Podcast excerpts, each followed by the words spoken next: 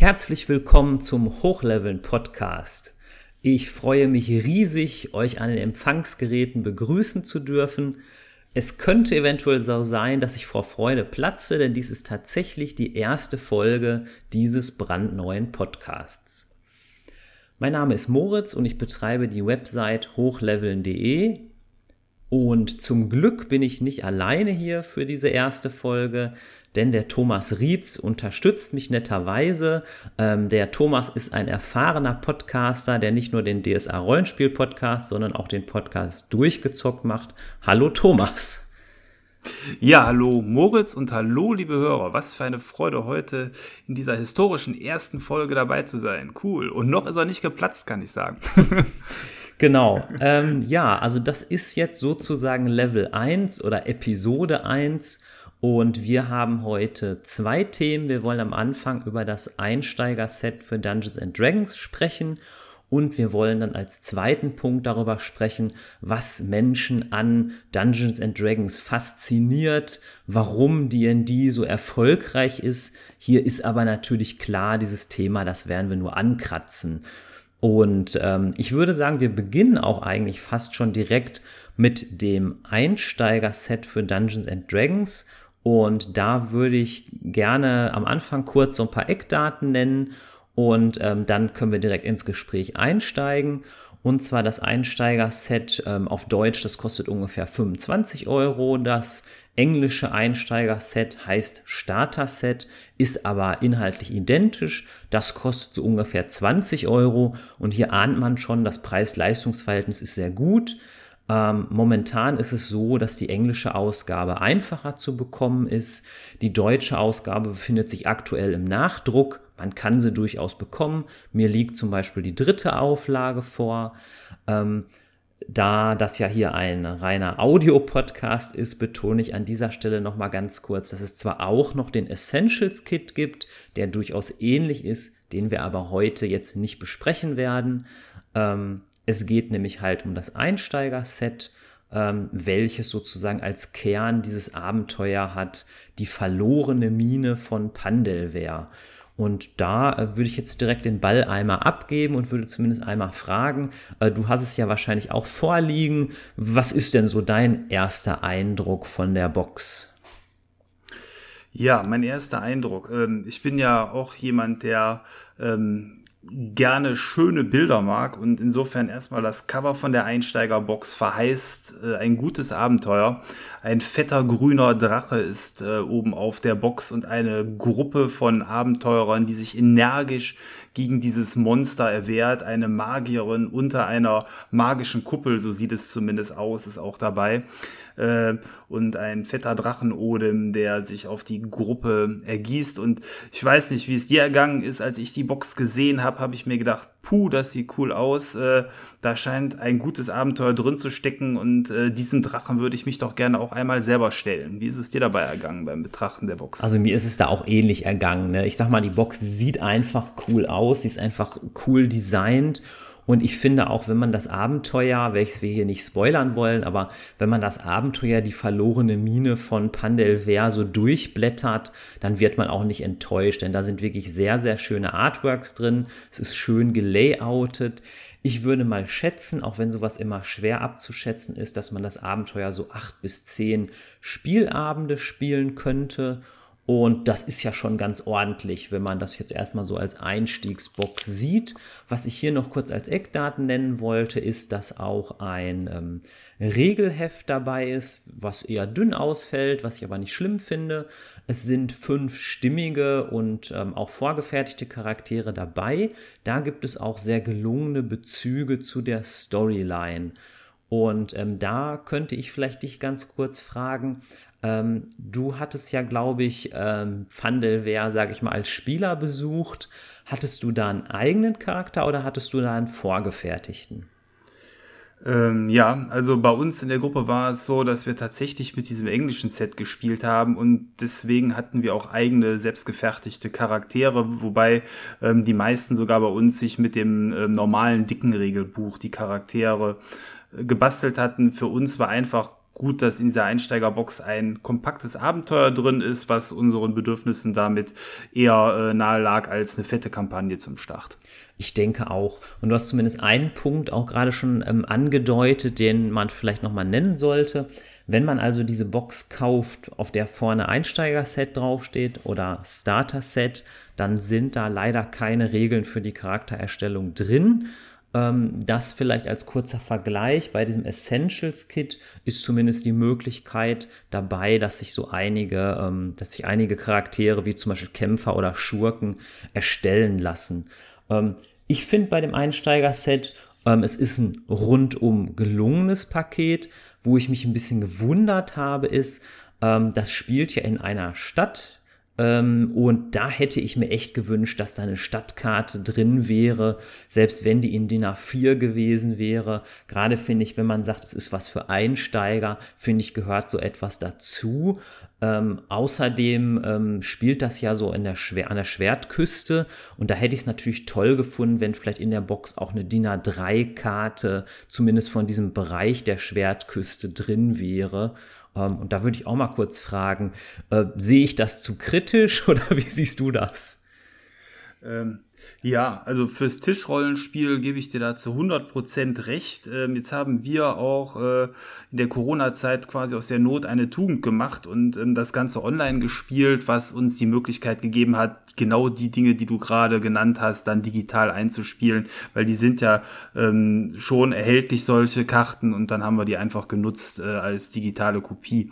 Aber ähm, in so eine Box neben den äh, Würfeln und Spielplänen und ähnlichem gehört sowas natürlich auch hinein.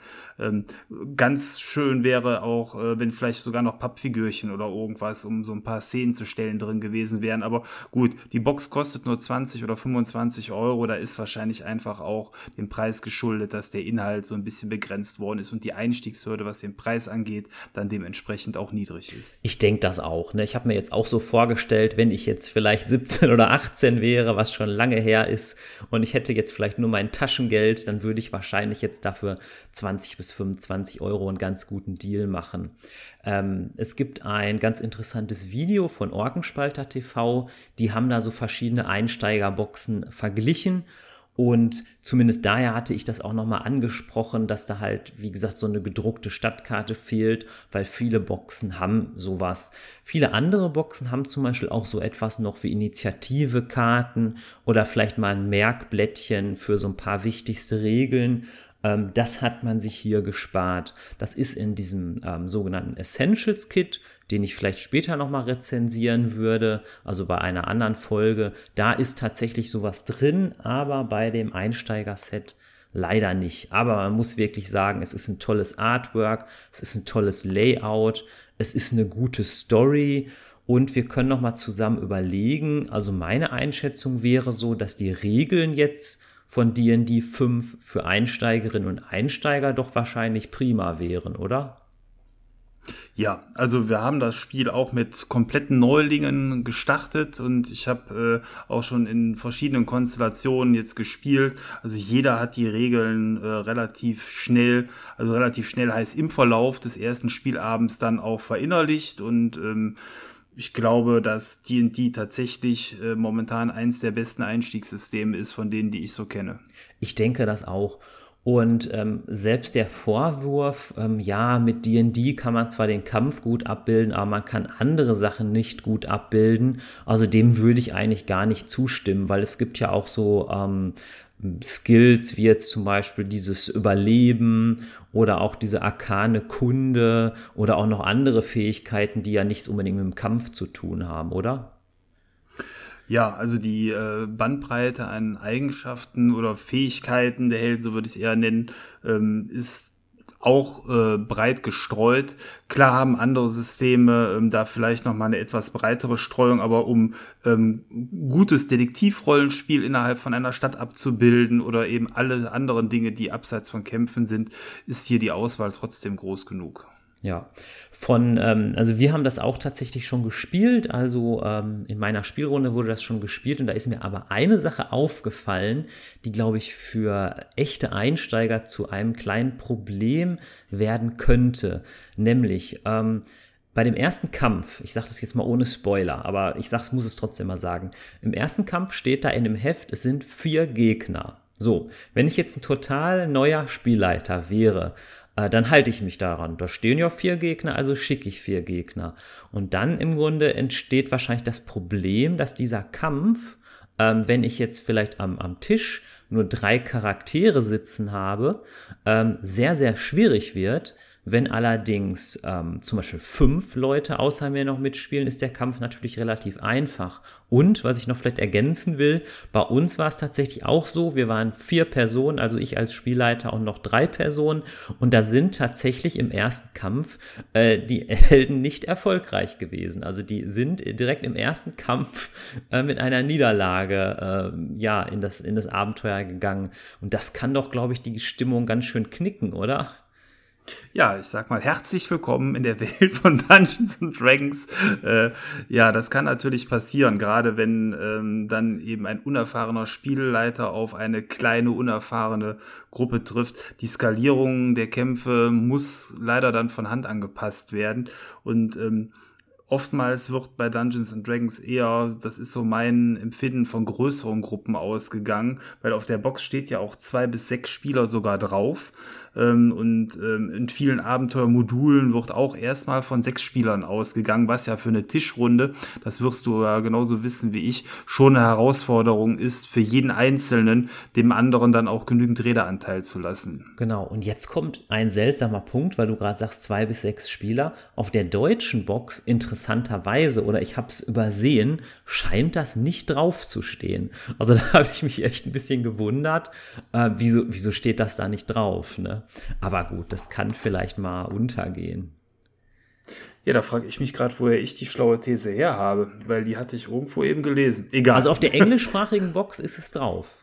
Also. Okay, dann habe ich es vielleicht äh, auf dem Screenshot oder so gesehen, weil ich wollte schon gerade sagen, ausgedacht habe nee, ich nee, mir gerade nicht. Nee. Also ich, vielleicht hat man es einfach irgendwie, vielleicht hat es da beim Layout nicht hingepasst, aber es ist natürlich so, wenn jetzt vielleicht einer ganz, ganz neu mit D&D anfängt, ähm, frage ich mich sowieso, ähm, ist jetzt erstmal eine Frage, ob die Grundlagen des Rollenspiels da überhaupt erklärt werden, weil ich habe mal ein bisschen geguckt und das sind wirklich nur ein, zwei Seiten. Und deswegen glaube ich, und es ist ja auch kein böser Kritikpunkt, dass diese Box vielleicht davon ausgeht, dass man vielleicht online schon mal so ein Let's Play gesehen hat, dass man vielleicht online vielleicht sich schon mal angesehen hat, wie spielen überhaupt Menschen äh, Dungeons and Dragons und da die Box ja aus den USA ursprünglich kommt, ist es vielleicht deswegen auch recht wahrscheinlich, ne? Ja, zumal ja auch äh, in der Kiste der Verweis auf dieses D&D Beyond irgendwo drin liegt. Zumindest bei mir war da so ein Flyer drin. Ja. Und damit ist man dann ja schon auf der äh, Homepage von Wizards of the Coast, kann seinen Charakter dort kostenlos, äh, wenn man möchte, ja dann auch digital erstellen. Leider nur mit englischem ähm, Character Sheet, aber das ist trotzdem schon ein wertvolles äh, und wichtiges Werkzeug, glaube ich, um ähm, das Ganze auch digital so ein bisschen vorzubereiten. Ja, ich glaube auch etwa vor zwei Jahren, da kannte ich D&D Beyond auch erstmal noch gar nicht. Also D&D Beyond ist im Grunde eine, eine Webseite, eigentlich kann man ja auch nicht sagen, es ist ein Programm, es ist eigentlich eine Browser-Seite, wo man eigentlich sehr schön äh, seinen Charakter designen kann. Bevor ich es aber vergesse, ich wollte gerade noch mal eine Sache fragen zum Thema Englisch und Deutsch. Ich weiß gar nicht, ob du dich daran erinnern kannst. Ähm, bei, bei der Box ist es so, die Burg, die heißt manchmal Burg Crackmore. Einmal steht aber auch in einem der Heldendokumente Burg Zackenschlund. Wie habt ihr das denn gehandhabt? Ähm, wir haben in der Regel die englischsprachigen Begriffe genommen, zumal unser äh, Spielleiter, der die Runde dann für mich auch mitgeleitet hat, tatsächlich sogar das englische Original äh, vor sich liegen hatte. Der hat eigentlich eher wie man so schön sagt, on the fly die Sachen für uns übersetzt, äh, damit es dann eben dann zumindest einigermaßen äh, in Deutsch alles präsentiert wird. Aber ich finde eh, dass viele von diesen Begriffen, allein schon dieser Name Fandelver, der ist ja zum Aussprechen für einen Deutschen schon nicht so einfach. Sehr oder, schwierig. Äh, ja, ne? irgendwie. Ähm, das ist bei einigen Begriffen so. Ich glaube, daran muss man sich leider oder muss man sich halt einfach gewöhnen, wenn man D&D spielt, dass das so ein bisschen denglisch ist. Ja, ich glaube auch, das ist echt so eine Sache. Und ich glaube, da passieren manchmal auch so ganz kleine Fehler, weil wirklich in der deutschen Box in dem Abenteuerheft für den Spielleiter heißt sie wirklich immer Burg Crackmore und halt, wie gesagt, in so einem Heldendokument steht Burg Zackenschlund. Und das kann ja auch echt verwirren. Überhaupt, glaube ich, sind auf den Heldenbögen auch manchmal so ein paar kleinere Fehler, weil ich glaube, die Stadt heißt eigentlich Vandalin und auf einem Heldenbogen steht auch Findalin. Also das, ähm, naja, das ist vielleicht einfach da durchgerutscht, ne? Aber ich will jetzt auch nicht mit so, so Kleinigkeiten, sage ich mal, die Box jetzt hier irgendwie schlecht machen, weil ich denke, es ist wirklich ein gutes Produkt, was ich im Grunde auch weiterempfehlen würde. Oh ja, doch, das kann man sagen. Also man kriegt für wirklich einen überschaubaren Taler sehr viel Abenteuer geboten, kann damit lange spielen und ähm, ich bin auch selber ein großer Freund, gerade für eine unerfahrene Starterrunde, wenn vorgefertigte Charaktere beiliegen, weil selbst wenn man weiß, was man tut, kann man ja mit der, mit der Erschaffung von so einem Charakter bei D&D schnell eine halbe Stunde Zeit verbringen, wenn man nicht weiß, was man tut, vielleicht auch zwei Stunden. Das ist alles äh, vertane Zeit, wenn man einfach neuen Spielern so ein Spiel näher bringen will, dann verteilt man halt den Kriegerbogen am Tisch und bums bist du Krieger. genau. Was man am Anfang, bevor man startet, glaube ich, mit einer, mit der Runde vielleicht noch mal so ein bisschen besprechen sollte.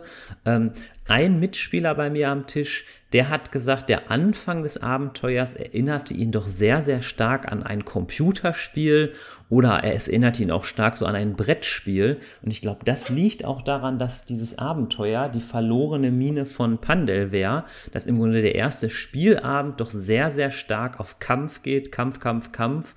Und ich glaube, das sollte man vielleicht mit so einer Runde vielleicht vorher besprechen, aber das kann man ja, denke ich mal, klären. Ja, das sind ja so diese typischen Gruppenregeln. Was erwartet die Spielerschaft? Was äh, hat der Spielleiter im Kopf? Und irgendwo muss man da natürlich einen Konsens finden, weil wenn der eine nur kämpfen will und sich langweilt, sobald ähm, die Gespräche innerhalb der äh, NSCs und Spieler vonstatten gehen und die anderen erwarten es genau umgekehrt, dann wird man da ähm, nicht auf einen gemeinsamen Nenner kommen. Das muss man einfach vorher mal abklären, wo der Schwerpunkt gelegt werden soll. Genau. Ne? Und ohne Spoiler, denke ich mal, kann man sagen, die Box ist richtig, richtig gut. Die, die gerne kämpfen, die werden sich definitiv nicht langweilen. Und mit den anderen muss man tatsächlich wirklich ein bisschen überlegen, wie macht man soziale Interaktionen. Aber da sind auch eigentlich schöne Ideen drin. Da sind auch zum Beispiel so Fraktionen vorgestellt. Da möchte ich jetzt nicht so ins Detail gehen, ähm, wie zum Beispiel die Hafner. Das sind so verschiedene Fraktionen, denen man sich anschließen kann, wo auch jeder einzelne Spieler überlegen kann, auch will ich mich denen vielleicht anschließen. Also ist auch für soziale soziale Charaktere was drin und ist eigentlich ähm, oder was heißt nicht nur eigentlich, es ist ein gutes Produkt. Ähm, ja, dann würde ich sagen, fast machen wir jetzt doch den Sprung, dass wir ähm, ausgehend jetzt von dieser Box, die ja sich, glaube ich, unglaublich gut verkauft hat, insbesondere auch in den USA, ähm, da ja sogar, glaube ich, in, in, in, den, in, den, Charts war, ähm, dass wir uns mal fragen, ja, was fasziniert denn überhaupt Menschen an Dungeons and Dragons? Es ist wahrscheinlich bei jedem ein bisschen anders, aber trotzdem kann man natürlich fragen, wieso ist dieses Spiel irgendwie mittlerweile Kult?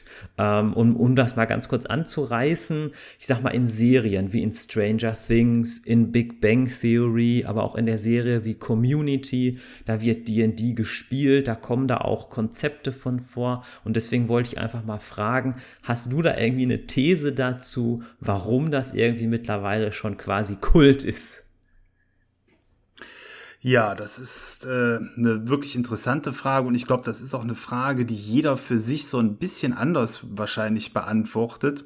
Ähm, wenn ich jetzt äh, aus meiner Perspektive davon ausgehe, ich bin in den Ende der 80er mit dem schwarzen Auge groß geworden und habe tatsächlich das schwarze Auge auch vor D&D kennengelernt, dann aber natürlich relativ schnell festgestellt, nachdem man einmal die Materie kannte, dass es Dungeons and Dragons auch gibt. Damals in Deutschland noch relativ schlecht verfügbar oder eben deutlich weniger. Und ähm, trotzdem aber in vielen Kinofilmen schon damals so Sachen wie, wie, wie eben Stranger Things, da, damals gab es andere Filme, ich glaube in den Goonies wurde auch ein bisschen Dungeons and Dragons ja. gespielt oder ja.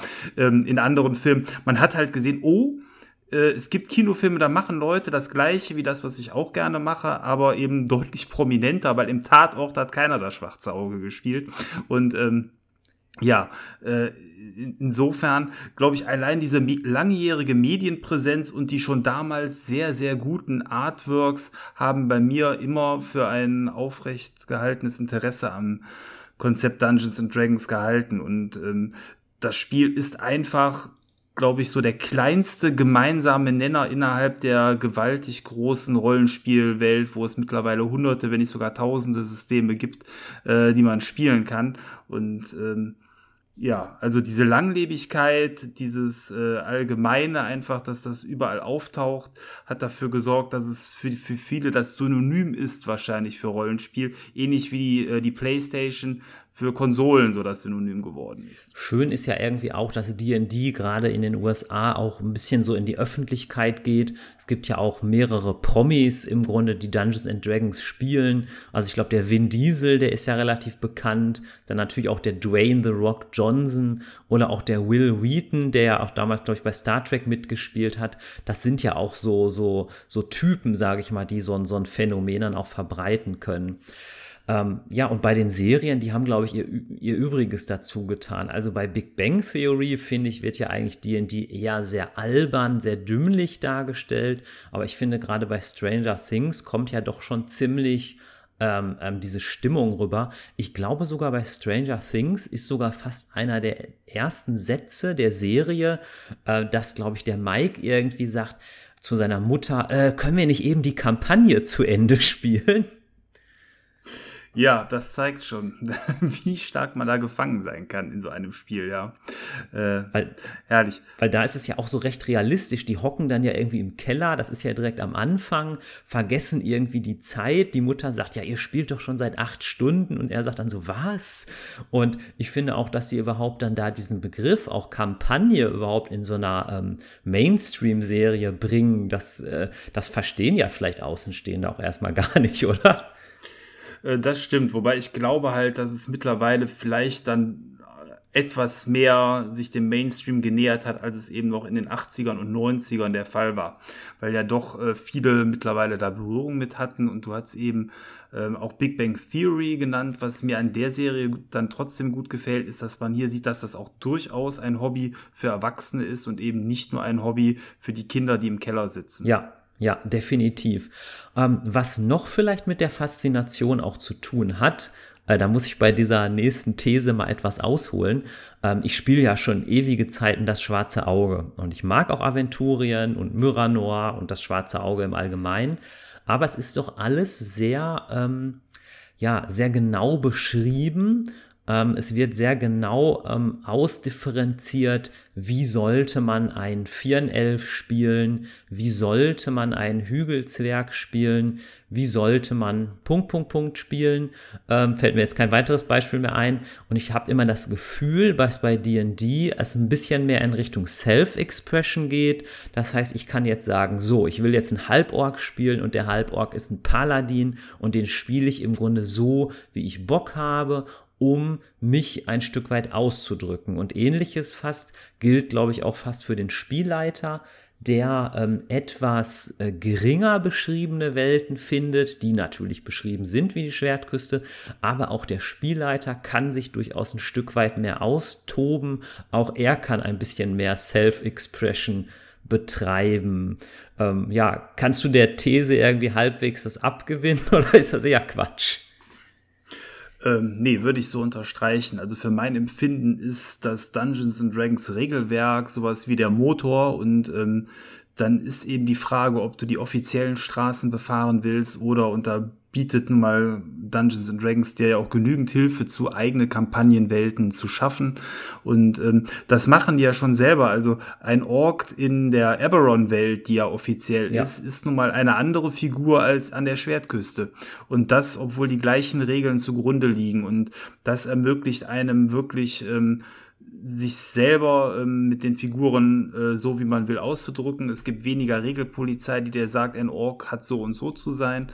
Und ähm, Klar, das kann man bei anderen Systemen auch frei handhaben, aber es ist, glaube ich, hier noch mehr im Spielsystem so integriert und darauf angelegt, einfach eigene Welten oder Abschnitte innerhalb von Welten zu schaffen, einfach weil die Freiräume hier äh, durch weniger beschriebene Inhalte größer sind. Genau, es ist halt einfach ein Multiversum, ich glaube, so nennen sie das. Und es gibt ja auch Runden. Ich habe zum Beispiel bei Twitter mal gesehen, da macht einer, das heißt Lawful Bunch, wenn ich das richtig ausspreche.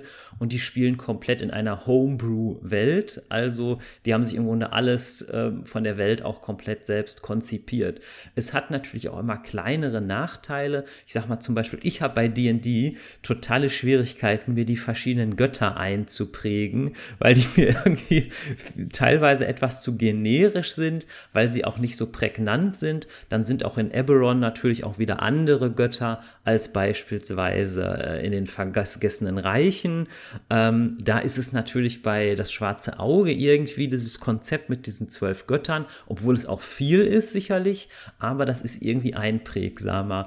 Wie, wie ist es da so bei dir? Kannst du dir die Götter bei D&D gut merken oder auch eher nicht so also ich hatte mir für meinen eigenen Charakter, das war jetzt ja ein Zwergenkrieger äh, in der letzten Kampagne, dann die passenden Götter angeguckt. Die konnte ich mir dann sogar irgendwann merken und auch ähm, wiedererkennen, als sie dann in der Kampagne vorkamen, was äh, ein großer Zufall war, glaube ich, bei der Vielfalt an Göttern, die es gibt. Ähm, aber ähm, ich weiß genau, was du meinst, denn auf eine gewisse Art und Weise, dadurch, dass alles so flexibel ist, wird es auch für mich beliebig und dadurch auch teilweise, ähm, wenn es nicht meine eigene Spielgruppe betrifft, uninteressant, weil wenn ich mit jemand anderem mich über das schwarze Auge zum Beispiel unterhalte, dann ist mir ziemlich klar, worüber er gerade spricht und das ist wie eine Fernsehserie, worüber man sich austauscht.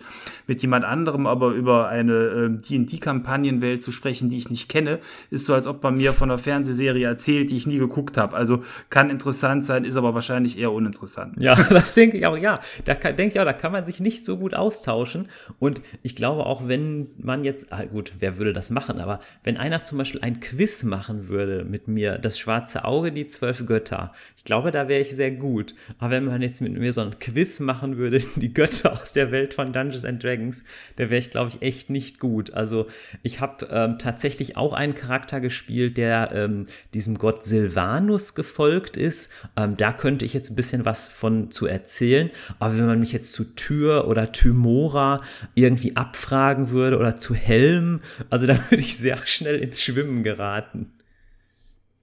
Ja, ich meine, sieht man ja auch schon daran, wenn wir bei dem Götterbeispiel bleiben, dass im Grundregelwerk, glaube ich, drei oder vier Seiten mit Göttern aufgezählt werden. Ne? Das zeigt schon, äh, wie, wie viele es da einfach gibt. Ja, ja. Ähm, was, glaube ich, auch noch mit der Faszination für DD etwas zu tun hat, sind die Computerspiele. Also da muss ich ja zuallererst ein bisschen mal äh, von früher erzählen. ähm, also Baldur's Gate, Baldur's Gate 1, das war ein Computerspiel, wo erstmals wirklich so ein Spiel im Stil eines echten Tischrollenspiels, fand ich sehr schön präsentiert wurde. Man hatte einen Hauptcharakter, den hat man sich erstellt. Man hat dann verschiedene ähm, ja, Kumpels, verschiedene Mitstreiterinnen eingesammelt und hatte dann so eine Gruppe von sechs ähm, Heldinnen und Helden. Und ähm, ich war von diesem Spiel so mega begeistert, aber ich hatte einen zu alten PC und konnte das gar nicht spielen. Und von mir ein sehr guter Kumpel, der hatte einen guten PC. Ähm, und da tatsächlich, glaube ich, da war ich einen Nachmittag da und dann haben wir das da gespielt, haben uns tatsächlich auch abgewechselt, was ja bei so einem Spiel auch eigentlich eher ungewöhnlich ist. Ähm, und ähm, da wollte ich am liebsten gar nicht nach Hause gehen. Kannst du dich da noch erinnern an Baldur's Gate? Äh, ja, sehr gut. Ich kann mich sogar noch an den Tag erinnern, als ich diese fantastische Box im Laden gekauft habe, einfach weil die so schön aussah. Und dieses äh, Booklet, äh, wo die CDs drin sind zum Ausklappen, aber gut, das ist, glaube ich, ein anderes Thema. Ähm, das Spiel selber ähm, hat aber wirklich durch die Vielzahl an Charakteren und sehr viel Dialoge sehr schön aufgefangen, was eine Rollenspielrunde ausmacht und ist zu Recht, glaube ich, eins äh, immer noch der beliebtesten Rollenspiele der letzten äh, Jahrzehnte. Genau, also das wurde ja auch weitergeführt. Es gibt ja jetzt zum Beispiel auch Baldur's Gate 3 und es gibt ja jetzt momentan ein Spiel, da hattest du, glaube ich, auch eine Podcast-Folge sogar drüber gemacht. Das ist das Spiel Dark Alliance, ne? also das ganz neue jetzt von 2021. wo natürlich auch diese ikonischen Helden vorkommen, die ja vielleicht auch für Faszination stehen. Also wenn das hier Driss du Orden, ich weiß immer nicht so ganz, wie man ihn ausspricht, Bruenor, der Zwerg, dann auch Wulfgar, der Barbar und natürlich auch Ketty Bree, ähm, das sind natürlich auch so Figuren wahrscheinlich, die einen faszinieren ja, das, die stammen ja aus den Salvatore-Romanen und äh, allein diese Romane tragen natürlich unglaublich wieder zur ähm, Weltenbeschreibung bei. Da sind wir wieder auch an dem Punkt, sobald dann vielleicht eine Sache dann doch etwas dichter beschrieben ist und man einen gleichen gemeinsamen Nenner hat, wächst die Faszination noch etwas mehr. Ähm, ja, und äh, das sind, glaube ich, somit die größten Helden tatsächlich, äh, die Dungeons and Dragons äh, zu bieten hat. Also insbesondere eben der Dristo Orden. Genau, genau. Und der, ähm, der Macher, ähm, der Autor, dieser R.A. Salvatore, ähm, den hat man jetzt kürzlich noch, noch mal interviewt, auch wegen, wegen diesem Computerspiel Dark Alliance. Und da hat man ihn gefragt, ja, ähm, bei dem allerersten Roman, was war denn eigentlich so die Grundidee? Und da hat er tatsächlich geantwortet, der Dristo Orden ist einfach ein, ein einsamer Mensch, der im Grunde Freunde findet und Anschluss findet. Und eigentlich ist für ihn das erste Buch fast so ein bisschen, ich wollte schon sagen, ein Buddy-Movie, aber äh, also, also Buddy im Sinne von, von Freunde finden, Mitstreiterinnen finden. Ähm, und das ist zwar eigentlich eine simple Idee, aber ich glaube eine Idee, die sehr, sehr gut funktioniert hat und glaube ich heute auch noch, da können wir ja fast wieder den Bogen zu Stranger Things schlagen, dass ja auch sowas wie D&D so ein bisschen vielleicht auch dafür steht, irgendwie so im Freundeskreis Zeit zu verbringen. Ja, ja, also das auf jeden Fall. Ähm, ich glaube, dass äh, insbesondere Rollenspiel als Kommunikationshobby schon dazu geeignet ist, wenn man eh äh, eine, einen guten Freundeskreis hat, sich da noch weiter und tiefer auszutauschen oder aber auch andere Leute sehr gut darüber über das Hobby kennenzulernen. Ich denke auch. Ähm, ein letzter Punkt noch in Sachen Faszination D&D, ähm, vielleicht mal von der anderen Seite betrachtet, ist aber natürlich auch dass die Menschen, die dahinter stecken, ich sag mal Wizards, Wizard, Wizards of the Coast, die sind schon sehr, sehr pfiffig, ne? wie sie das auch alles verbinden. Computerspiel, Rollenspiel, jetzt noch mit Magic the Gathering, dem Kartenspiel, die ja auch haben ähm, dieses neue Set Adventures in the Forgotten Realms. Ähm, das ist doch könntest du dir das vorstellen, dass das nicht auch so ein Punkt ist, dass jetzt vielleicht Runden, die sonst immer Magic das Kartenspiel vielleicht sagen, wir probieren jetzt mal D&D aus oder meinst du, der Fall ist eher umgekehrt? Ähm, ich glaube, da werden beide Spiele von profitieren. Also auf der einen Seite ähm, werden sehr viele Dungeons and Dragons Spieler und die meisten davon werden auch Magic vielleicht schon mal probiert haben, jetzt sagen, okay, das ist für mich ein Grund, jetzt hier nochmal einzusteigen, ein paar Kärtchen zu kaufen. Ich möchte die schönen Bilder haben ähm, aus der Dungeons and Dragons Welt und auf der anderen Seite eben auch, dass die Neugierde dann wächst, ähm, auch mal selber einen Dungeon zu erkunden einfach weil man darüber spricht. Ne? Also Sachen, die besprochen werden, werden Interesse wecken und das macht tatsächlich Wizards of the Coast sehr geschickt und ähm, ich glaube, da merkt man auch die Finanzkraft, weil hinter Wizards stecken ja dann auch wieder Hasbro als noch größere ja. äh, Gesellschaft und da ist einfach eine Finanzkraft äh, am Werke, die dafür sorgen wird, dass äh, Dungeons and Dragons noch wahrscheinlich über viele, viele Jahre weiter betrieben wird und das Spiel auch weiter wachsen lässt. Insofern bin ich auch ganz froh, dass man mittlerweile ähm, in Deutschland das Ganze jetzt ja auch richtig professionell aufziehen wird. Genau, genau. Also ich denke auch, das ähm, wurde ja online verkündet, das kann man ja ruhig sagen, dass im Grunde die, die Lizenz oder die Vermarktung ähm, von Dungeons and Dragons so ungefähr ab Herbst oder ab Winter auch in Deutschland bzw. in Europa wieder durch Wizards of the Coast durchgeführt wird. Ähm, und natürlich diese ganzen Verknüpfungen, man sieht natürlich auch ähm, auf dem abstrakten Level, dass das im Grunde eine, eine Vermarktungsstrategie ist, aber natürlich als Fan, der ich ja irgendwie auch bin, bin ich dann trotzdem natürlich an manchen Punkten auch wieder begeistert. Also zum Beispiel habe ich zum Beispiel neulich gesehen, da ich ja auch gerne mal Miniaturen bemale, dass es zum Beispiel auch von Army Painter so Sets gibt, die dann wieder extra zu Dungeons and Dragons sind, wo dann zum Beispiel der Minsk und Bu dabei sind oder dann zum Beispiel ein Eulenbär dabei ist, den man bemalen kann und sowas. Das finde ich dann natürlich äh, ziemlich cool, ähm, auch wenn ich dann natürlich wahrscheinlich eher so das Fanherz verkörpere und auf einem anderen Niveau natürlich auch sehe, dass das natürlich auch eine Marketingstrategie ist. Ja, wobei für die Faulen unter uns habe ich da auch noch eine gute Nachricht. Es gibt von WizKids auch eine, wie ich finde, durchaus beachtenswerte Miniaturenserie von vorbemalten, ähm, ja, kleinen Figürchen ja. für Dungeons Dragons. Die sind nicht billig, aber ich glaube, die sind angemessen bepreist, wenn man beachtet und auch vielleicht schon mal selber Figuren bemalt hat und weiß, wie viel Arbeit das ist. Äh, und da findet man eigentlich alles, was man braucht. Ja, die, die gibt, gab es ja, glaube ich, eventuell auch schon von ähm, Pathfinder. Da habe ich auch ein paar von. Genau. Da habe ich auch so eine, das haben sie auch ganz cool gemacht. Da gibt es auch irgendwie so eine Encounter-Set, Champions of Evil. Ähm, klingt jetzt irgendwie sehr fies, aber das wurde echt schon mega oft genutzt, weil da zum Beispiel auch drei Zombies dabei gewesen. Und und die haben wir wirklich schon sehr oft verwendet als Untote, als Skelette, als Gule. Ähm, also das hat sich schon mehrfach rentiert. Ja, ehe ich jetzt aber um den heißen Brei herumrede, ähm, würde ich fast erstmal sagen, das Thema Faszination DD haben wir zumindest, glaube ich, ganz gut angekratzt, ganz gut erstmal in Angriff genommen. Ich glaube, das wäre tatsächlich auch wirklich mal irgendwann ein Thema für eine, für eine separate Folge, wo man das auch vielleicht ein bisschen systematischer angeht. Ähm, ich sage vielen, vielen, vielen Dank fürs Zuhören. Also ich freue mich hier wirklich über jede Zuhörerin und jeden Zuhörer, ähm, wer, der sich diesen Podcast angehört hat. Und ähm, Thomas, ich weiß nicht, ob du noch äh, zwei, drei Sätze sagen möchtest.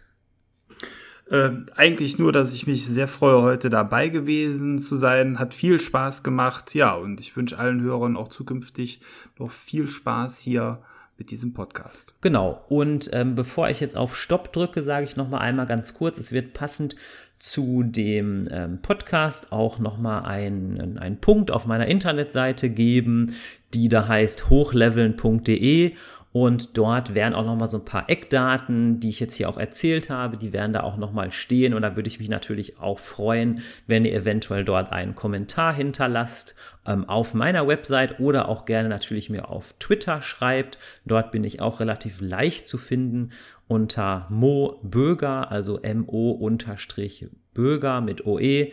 Und ähm, das war's dann auch. Vielen, vielen Dank aufs Zuhör fürs Zuhören. Tschüss!